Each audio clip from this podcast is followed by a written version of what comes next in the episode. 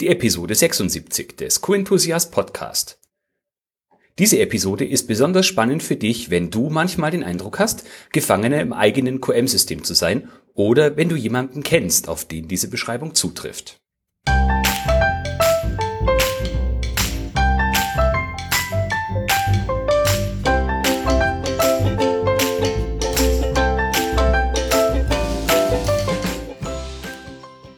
Ein enthusiastisches Hallo und willkommen zu einer neuen Podcast-Episode. Ich bin Florian Frankl und ich freue mich, dass du auch heute wieder mit dabei bist. Hast du auch manchmal den Eindruck, dass dich dein QM-System zu sehr einengt?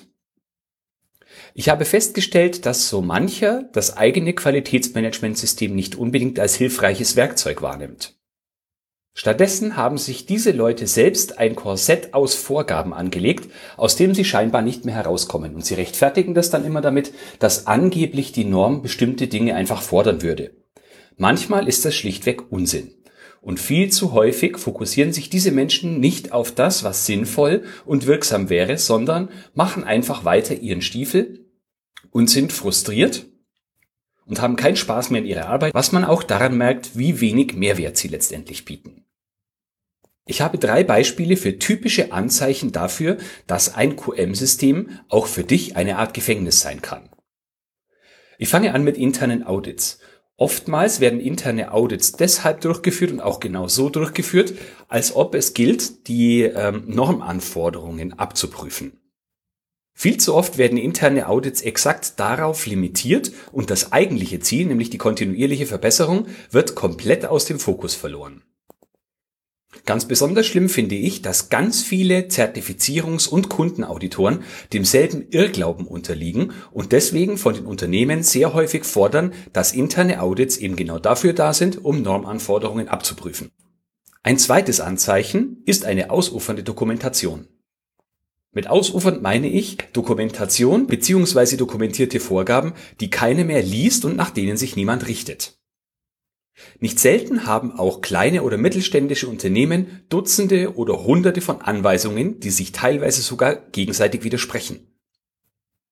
Das hat dann teilweise zur Folge, und damit komme ich zu einem dritten Anzeichen, dass sich eine Qualitätsscheinwelt bildet, die mit der Realität tatsächlich nichts zu tun hat.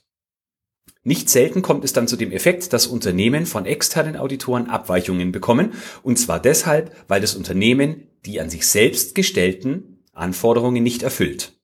Also es geht gar nicht mal darum, dass das, was irgendwie eine Norm vorgibt oder der Kunde fordert, nicht eingehalten wird, sondern dass das Unternehmen im Audit einen Prozess beschreibt, für den es dann keine Nachweise gibt, wenn der Auditor dann nach Beispielen fragt. Eine mögliche Folge ist, dass du dich mehr fremdbestimmt fühlst als notwendig. Zusätzlich zu der ohnehin oft wahrgenommenen Fremdbestimmung durch externe Auditoren, Kunden, deinen Chef oder die Geschäftsleitung kommt dann auch noch das Gefühl hinzu, sich in dem Gefängnis deines eigenen Qualitätsmanagements zu befinden. Aus meiner Sicht kann das dann eine regelrechte Negativspirale auslösen. Unser Qualitätsmanagement ist weniger wirksam, wir als Qualitätsmanager sind weniger wirksam, wir bekommen weniger Anerkennung für unsere Arbeit und somit auch weniger Aufmerksamkeit für unsere Themen. Und das führt wiederum zu noch weniger Wirksamkeit, weil wir für die Erreichung unserer Ziele fast immer andere Menschen als Unterstützung brauchen. Und nun habe ich eine gute Botschaft für dich. Du kannst dir nämlich selber helfen. Ich habe drei Tipps für dich, wie das geht und eine Ankündigung am Ende. Tipp Nummer eins: Achte genau auf die Wortlaute in den Normen und Standards, nach denen du arbeitest. Es gibt dort oft Hinweise, was genau du wie zu machen hast. Es gibt dort Signalwörter wie zum Beispiel kann, soll oder muss. Ganz besonders beachten solltest du auch die Phrase falls notwendig oder falls erforderlich. Denn das bedeutet, du hast Spielraum und kannst dir genau anschauen, was für deine Organisation wirklich notwendig ist und umgesetzt werden muss. Tricky ist, dass meistens die Sätze, bei denen falls erforderlich steht, mit einem muss anfangen. Also man hat erst den Eindruck, etwas muss getan werden und dann ähm, ähm, im zweiten Drittel oder im letzten Drittel des Satzes steht falls erforderlich oder falls zutreffend. Und genau diesen Spielraum solltest du bestmöglich nutzen. Tipp Nummer zwei, Baue dir dein eigenes System. Ich finde, es ist zwar okay, wenn du dir Anregungen von anderen Unternehmen holst oder wenn du die Hinweise von Auditoren oder Beratern befolgst und sogar deren Vorlagen verwendest. Aber setze dich bewusst mit diesen Dingen auseinander und überlege dir, was für dein Unternehmen wirklich sinnvoll und passend ist. Oft ist es nämlich so, dass du diese Dinge erst einmal überarbeiten oder ein wenig anpassen musst, damit sie auf eure Bedürfnisse zugeschnitten sind. Denn ansonsten schneidet ihr die Prozesse möglicherweise auf irgendwelche Tools oder Vorlagen zu, äh, vergewaltigt dann das System und es hat dann weniger Wirksamkeit für das, was eurem Unternehmen eigentlich helfen würde. Tipp Nummer drei: Miste regelmäßig aus.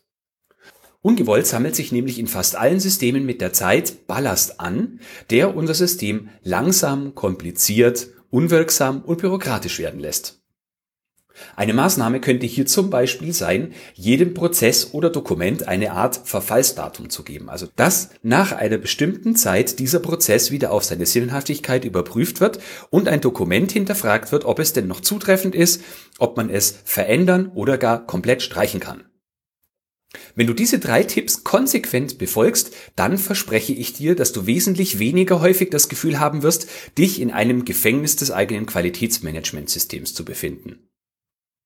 Ich finde nämlich, dass das Qualitätsmanagement sich vor allem dadurch auszeichnet, dass wir sehr viel Gestaltungsspielraum haben, insbesondere wenn wir ähm, uns ISO-Normen anschauen, also die 9001, 14001, 50001 und so weiter, verglichen mit äh, zum Beispiel Lebensmittelstandards wie dem IFS oder dem BRC, die sehr viel detailliertere Vorgaben machen. Und diesen Gestaltungsspielraum solltest du nutzen. Das geht aber nur, indem du dich mit der Materie beschäftigst, schaust, was für dein Unternehmen und für dich gerade passt und genau hinguckst, was die Standards konkret fordern. Wenn du Details zu diesen drei Tipps und noch viele weitere Tipps äh, bekommen möchtest, wie du dein Qualitätsmanagementsystem wirksamer und dich zufriedener, selbstbestimmter und erfolgreicher machen kannst, dann habe ich etwas für dich. Diejenigen, die schon im Q-Enthusiast Newsletter drin sind, haben schon mitbekommen, dass wir derzeit eine Umfrage über Themen machen, die wir im Oktober in unserer Online-Konferenz Qualitätsimpulse besprechen möchten. Die Qualitätsimpulse-Konferenz wird komplett gratis sein und an zwei Tagen, insgesamt zwölf Themen und über neun Stunden Inhalten, erfährst du, wie du Freiheit für dich und dein Qualitätsmanagementsystem bekommst, wie du die Ketten ablegst und dich endlich fachlich entfalten kannst wie du dir die Freiräume und Möglichkeiten schaffst, die dir zustehen, die das Qualitätsmanagement zu bieten hat. Wenn du mehr darüber wissen möchtest, dann geh doch jetzt auf www.qualitätsimpulse.de und dort kannst du dich in die Warteliste eintragen. Wenn du schon Newsletter-Abonnent bist, dann musst du nichts tun, wir informieren dich automatisch über alle weiteren Schritte. Alles, was du dann noch tun musst, ist ganz am Schluss, wenn wir dir den Link zur Konferenz schicken, mit dabei zu sein. Du hast dort nicht nur die Möglichkeit, dir Informationen zu zwölf Themengebieten anzuhören, sondern du kannst dort auch deine individuellen Fragen stellen und mit anderen Teilnehmern diskutieren. Ich würde mich sehr freuen, wenn du dabei bist. Als Einstimmung für die Qualitätsimpulse-Konferenz wird es drei gratis YouTube Live-Sessions geben. Und zwar finden die statt am Montag, den 7.10., am Mittwoch, den 9.10. und am Freitag, den 11.10. jeweils von 20 bis 21 Uhr. Wenn du mit dabei sein möchtest, dann geh jetzt auf q-enthusiast.de, melde dich ganz unten links für den Newsletter an und ich schicke dir die Links zu den YouTube Livestreams zu. Keine Sorge, du musst dich, wenn du nicht möchtest, dort nirgends registrieren. Einzig und allein, wenn du mitdiskutieren oder Fragen stellen möchtest, ist ein YouTube- bzw. Google-Konto notwendig.